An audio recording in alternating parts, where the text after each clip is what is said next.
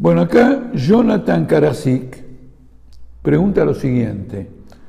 ¿Cómo se hace para conformar una asamblea constituyente y quiénes la componen? Pero hay otra pregunta de Jorge Martín, que es la siguiente. ¿Qué diferencia hay entre una asamblea constituyente y el parlamento burgués que ya tenemos? ¿Acaso la consigna adecuada al momento no sería una que planteara la cuestión del poder desde el punto de vista de los trabajadores? El tema de la consigna de la Asamblea Constituyente ha dado lugar a diferentes discusiones, de modo que voy a procurar de colocarla en el ámbito eh, más adecuado. La consigna de la Asamblea Constituyente aparece allí donde el régimen político e incluso en cierto modo el Estado entra en, un proceso de fractura, se fractura el régimen político y el Estado. Como consecuencia de la lucha de clases, de la agudización de los conflictos de clases, de las crisis económicas, la estructura política que existía resulta inadecuada para hacer frente a todas esas situaciones y plantea una contradicción mortal entre el proceso objetivo y la estructura política que regía hasta ese momento. En ausencia de esta crisis, el tema de una asamblea constituyente no es pertinente. Por lo tanto, lo primero que hay que pensar para discutir ordenadamente el punto es este. Tenemos una crisis de régimen político, tenemos una confrontación aguda en la lucha de clases, tenemos junto con todo esto una relativa fractura del aparato estatal. Solo en esas condiciones se plantea la cuestión de una constituyente o no.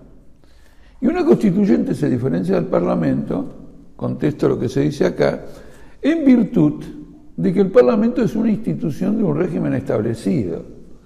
En cambio, la constituyente es el momento de ruptura del régimen establecido y la iniciativa política de establecer otro régimen político, inclusive otro tipo de Estado. Hay una diferencia muy importante ahí. Porque lo que va a hacer la constituyente es definir un nuevo cuadro político, una nueva estructura política, destruyendo la estructura precedente que entró en una crisis irreversible. En la historia política ha habido muchas clases de constituyentes y muchas de ellas han estado determinadas siempre por los mismos factores. ¿Quién la convoca qué clase la convoca, qué partidos la convoca, o en algunos casos, qué partidos, una vez convocada, tomaron iniciativa política para modificar el cuadro original en que se estableció la constituyente. Me viene a la memoria lo siguiente. Cuando el régimen monárquico en Francia entró en una crisis muy grande de fiscal, de características fiscales, convocó naturalmente no una constituyente, sino que convocó los estados generales, que era una institución relativamente feudal, consultiva, eh, que eh, la convocaba el rey.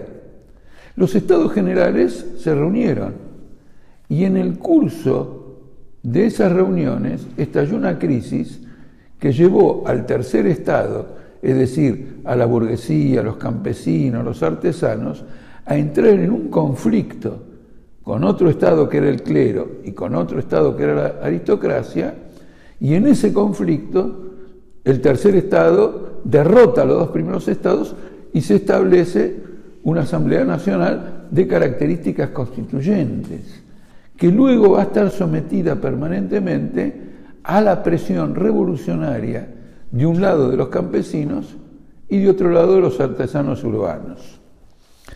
En Argentina tenemos esa crisis de régimen político. El problema, por ejemplo, de la deuda externa está provocando reiteradamente desplomes económicos fenomenales, una agudización tremenda de la pobreza y todo el aparato del Estado se convierte en cómplice de esta este, crisis que como consecuencia desarrolla conflictos sociales cada vez más agudos. Han caído varios presidentes en el pasado porque se dieron su mandato antes de tiempo. Ahora mismo se discutió varias veces si Macri se iba o no se iba. Hay una crisis de régimen político. Entonces, desde el Partido Obrero, como consecuencia de esta crisis de régimen político, como consecuencia también de la crisis del aparato del Estado, ¿en qué se manifiesta? Y bueno, se manifiesta en que aparece al desnudo que los servicios de inteligencia manejan el aparato judicial. Se ve al desnudo de que el aparato judicial conspira con el gobierno para destruir un partido de oposición o a un partido o conspira con el partido de oposición para unos sectores de gobierno. Toda la estructura vuela por los aires en el marco de una eh, crisis económica muy grande. Indudablemente la única salida a esta situación es que los trabajadores tomen el poder político y cambien radicalmente esa situación. Pero los trabajadores todavía no son una fuerza política independiente. Entonces una consigna como la Asamblea Constituyente tiene la ventaja de señalar que bajo este régimen político no se puede vivir más, de señalar que bajo este régimen estatal no se puede vivir más, y planteando eso, la consigna de la Asamblea Constituyente es una vía para que la clase obrera se movilice, en esa movilización conquiste la independencia política y como fuerza política independiente se transforme en la que efectivamente puede convocar una asamblea constituyente o puede ir más lejos de esa asamblea constituyente según el estadio de conciencia que tenga del conjunto de la situación política. Muchísimas gracias.